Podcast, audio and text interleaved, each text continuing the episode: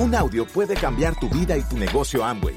Escucha a los líderes que nos comparten historias de éxito, motivación, enseñanzas y mucho más. Bienvenidos a Audios INA.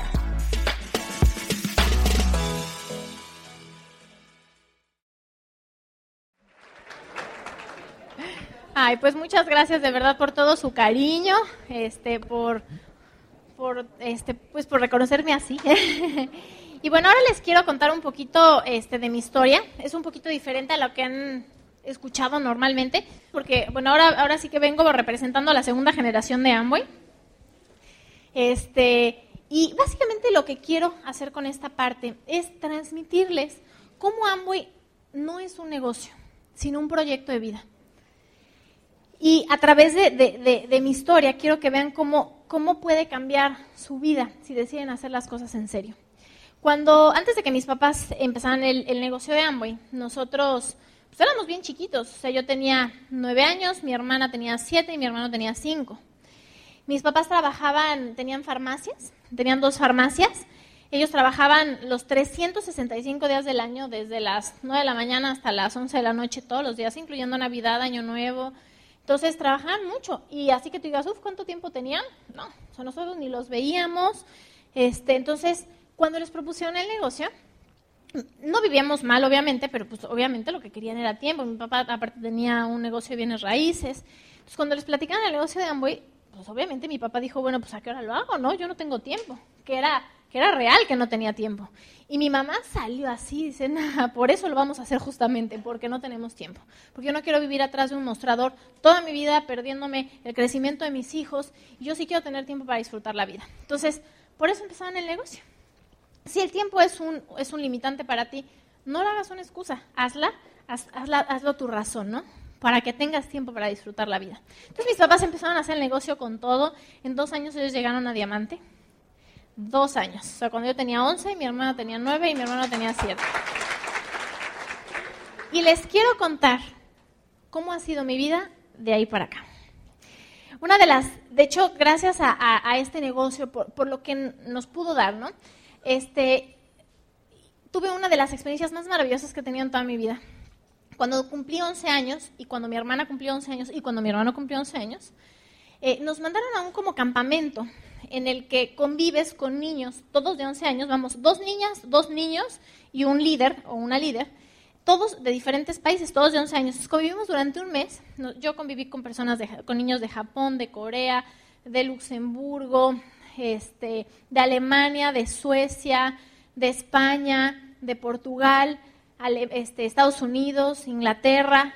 Y de verdad fue tan maravilloso porque empiezas a ver cómo hay un mundo fuera de tu país, ¿no? Cómo platicábamos las costumbres, hacíamos los bailes regionales de cada país, intercambiábamos trajes tradicionales. Y este empezó como un movimiento de paz. Cuando una señora, este, durante la Segunda Guerra Mundial, llega su hijo y le dice, oye mamá, ¿y cuando crees que voy a tener que matar gente como mi papá? Porque el papá estaba como soldado, ¿no? Y dice, no, porque vas a tener amigos en todo el mundo de ahí empezó este movimiento y de verdad es la cosa más maravillosa porque ahora, ya sabes, por Facebook y por mail, este, tengo contacto con cada uno de ellos. Después, imagínate, casi de 20 años, este, seguimos teniendo contacto. Ahorita que ahorita les voy a contar, pues estuvimos en Japón y contacté a mis amigas de Japón. Oigan, ¿qué creen que vamos a ir a, voy a, ir a Japón? Las vi hacia las, a, las, a las tres, faltaban los dos niños que no pudieron ir, pero imagínense qué emoción después de 20 años ver a a personas que conociste cuando eras así, ¿no? Entonces, la, íbamos las tres cantando en la calle, todas las canciones que cantábamos en el campamento. No, bueno, de verdad fue una de las cosas más maravillosas que, que, que pude haber vivido. Y bueno, obviamente esta experiencia cuesta, ¿no? Cuesta dinero. Y no porque yo sea materialista, pero pues el dinero es importante para las cosas para las que es importante y no es importante para lo que no es importante. Pero el hecho de que le des importancia al dinero para lo que es importante es bueno, porque si no el dinero no va a querer estar contigo. O sea, la gente que dice, no, no, el dinero es malo y no compra la felicidad. No, no la compra, pero ayuda mucho. Entonces, o sea, tú no puedes llegar al banco a pagar tu tarjeta de crédito con unidades de amor. O sea, porque el policía seguro te agarra, ¿no?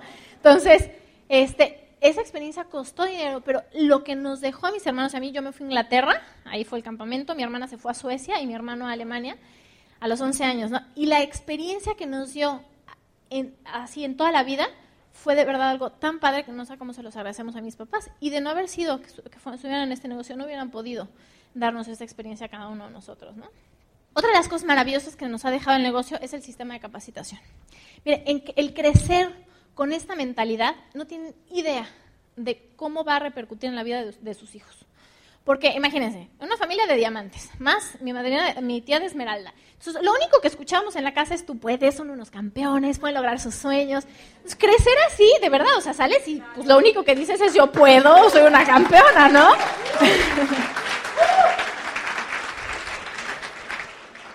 Entonces, y mi papá, que ¿quién conoce a mi papá? lo máximo. Formó un, equipo, un club con, mis hermanos y conmigo, que se llama el Club de Líderes Hey. tenemos nuestra porra y el lema del club es hacer que las cosas vayan bien. Entonces, él, incluso ahorita, ¿eh? Me habla este, antes de venirme. Marian, haces que las cosas vayan bien en Panamá. Entonces, en lugar de decirme te cuidas, que te vaya bien, no, no, no, haces que las cosas vayan bien. Entonces, siempre en nuestra vida hemos sido causa, ¿ves? Nunca hemos sido efecto, siempre hemos sido responsables, nunca hemos, sido culpables. Entonces, el haber crecido así, de verdad no sé cómo le agradezco a mis papás que nos hayan dado ese tipo de educación, que la han aprendido con este sistema de capacitación, porque si no hubieran leído libros, si no hubieran escuchado los CDs, no puedes transmitir lo mismo, ¿ves? Entonces, lo que les espera a sus hijos es de verdad una vida maravillosa, porque crecen así, o sea, ya creces con esa mentalidad. Los, mis hermanos y yo, los tres estuvimos en la escolta, los tres estuvimos en el cuadro de honor, los tres fuimos, este, ya sabes, jefes de grupo, los doctores corazón, o sea, ¿por qué? Porque no hay de otra vez, así, así es. Entonces, el crecer con eso no tiene idea de cómo va a cambiar la vida de cada uno de ustedes y de sus hijos. Y obviamente en todas las áreas de, de la vida, no nada más en este negocio porque todo eso se ve reflejado en todas las áreas, ¿no?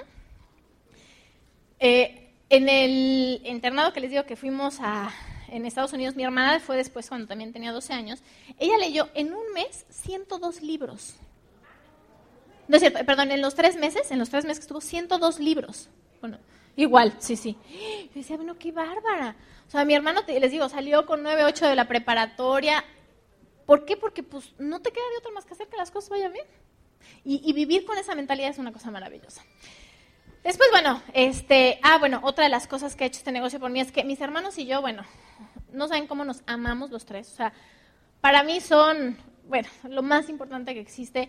Eh, hay gente que nos dice, es que si yo no supiera que son hermanos, podría decir que son mejores amigos porque así nos llevamos, ¿ven? Siempre este, el apoyo del uno con el otro, y no, no todas las veces se ve eso en las familias, ¿no? Y este negocio también nos dio eso, esa integración, porque uno de los valores ya muy es la familia. Otra de las cosas este, padrísimas que tuve a los 15 años, mi, también mi tía nos llevó a, a Canadá, mi hermana y a mí. Entonces, y conozco Canadá en invierno y en verano, es una cosa maravillosa, tienen que ir a Canadá.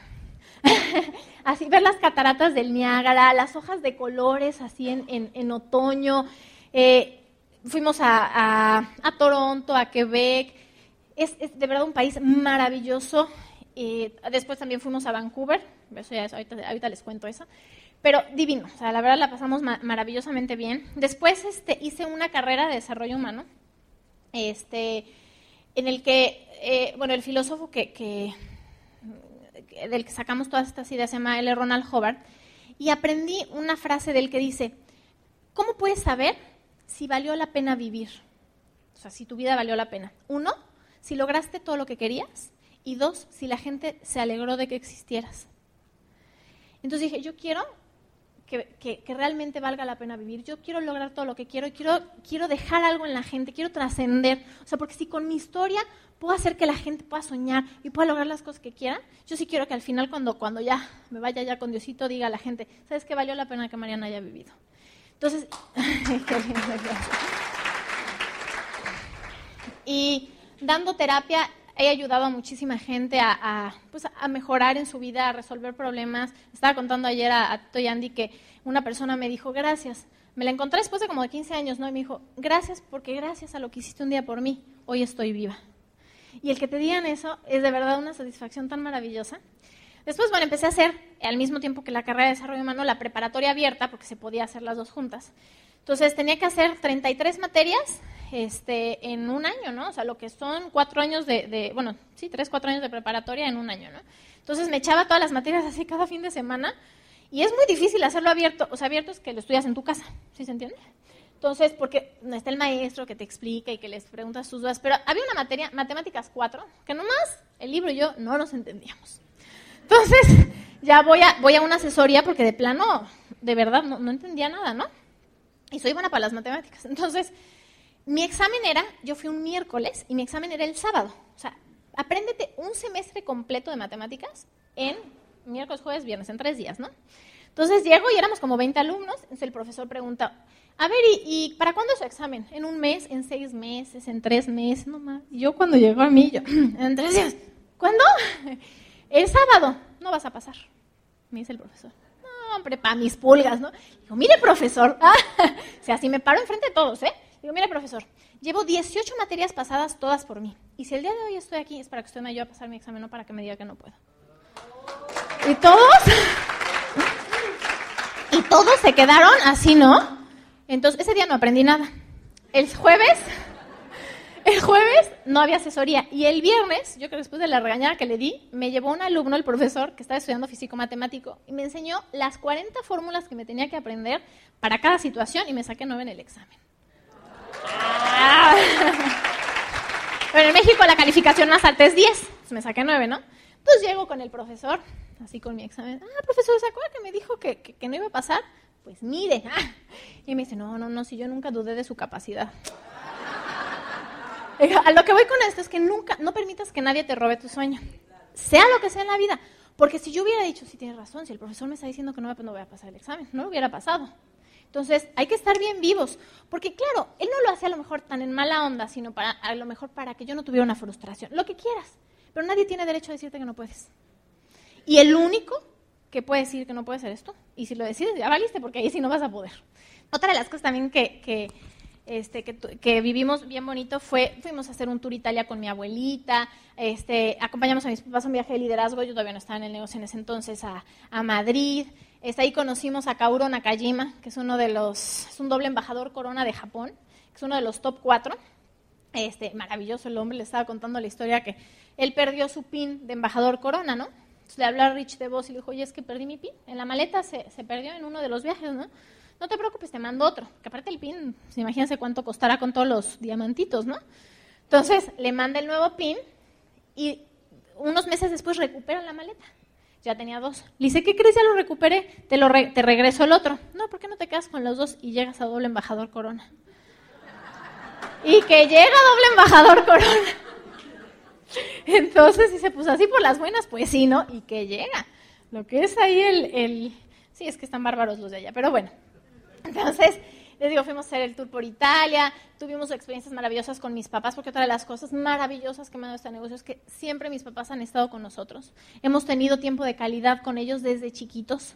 Entonces, el tenerlos, no, es que eso no tiene precio.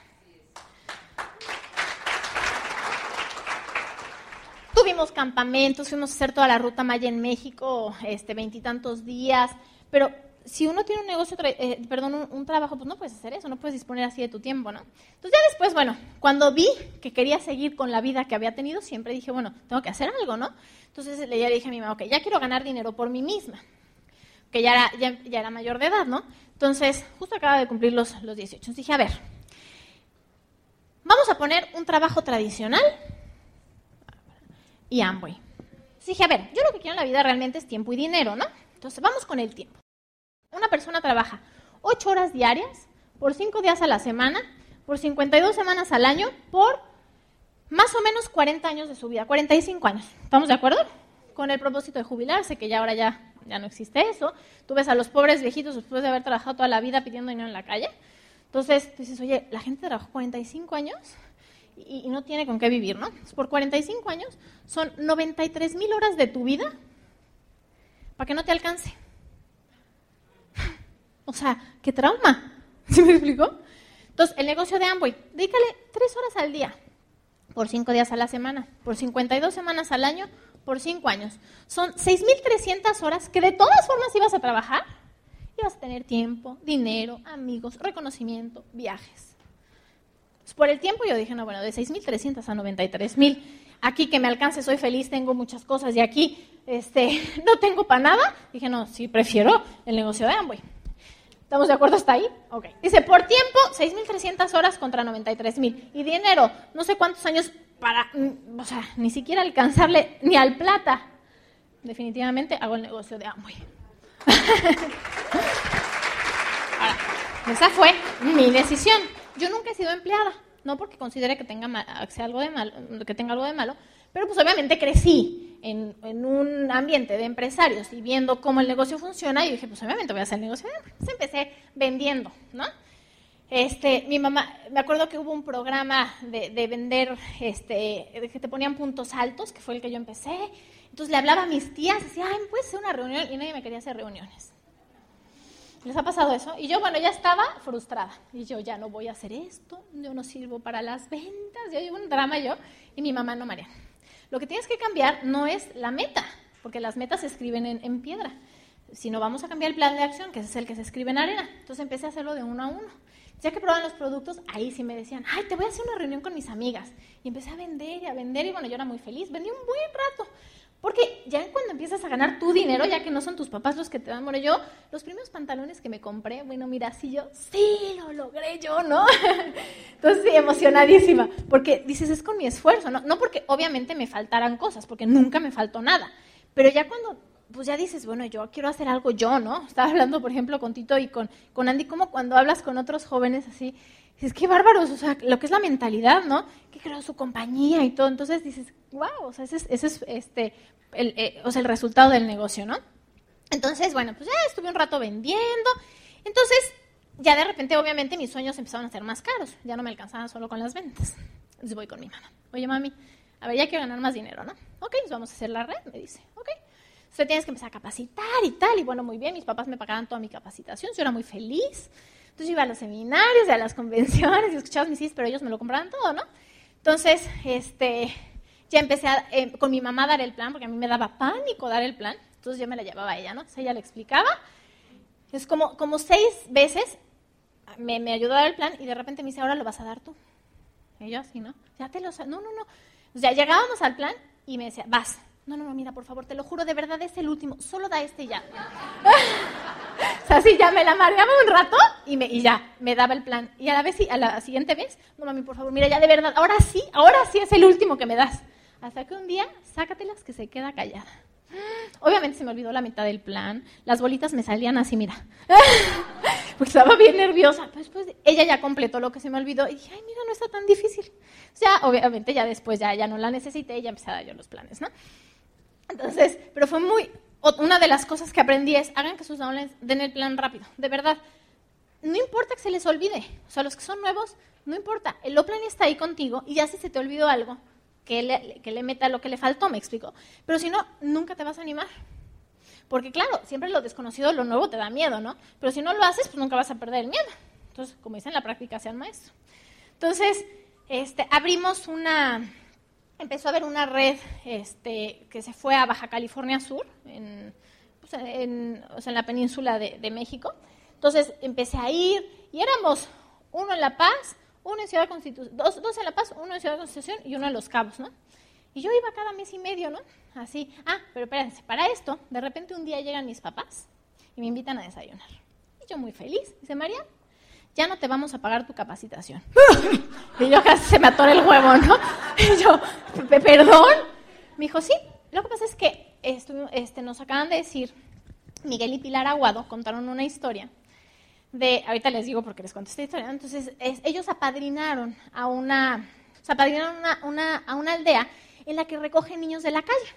Entonces, eh, le ponen a una persona que les, como que les ponen a hacer cosas para que se sientan buenos para la sociedad, ¿no? pintan y hacen cosas y bueno. Entonces, van a la junta del mes con el encargado de la aldea y dice, ¿cómo van, no? Los niños. No, hombre, mira, los, los que estaban en drogas este, y los recogimos así de la calle van muy bien, ya están limpios y están, están felices. Los que fueron abusados físicamente y, y, este, y psicológicamente también van muy bien. Los abandonados. Los únicos con los que no podemos hacer nada son con los niños limosneros, porque están tan acostumbrados a recibir sin dar nada al cambio que no son valiosos para la sociedad. Entonces, cuando me contaron eso, dije, me dicen mis papás, entonces, casi casi no te queremos hacer una downline o hija limosnera. no, no, pero sí, dice, porque si no, no, no va a valer lo mismo, ¿ves? Me dice, nosotros ya hicimos el negocio, nosotros ya tenemos los resultados, ahora a ti te toca pagar el precio. Mira, me, costó tanto trabajo. O sea, mira, mi primer CD, la primera convención que pagué, así de, me costó un trabajo sacar. ¿Por qué? Porque gracias a que ellos cambiaron mi mentalidad, no saben cómo les agradezco. Yo, yo me imagino que para, para ellos ha de haber sido tan difícil hacer eso.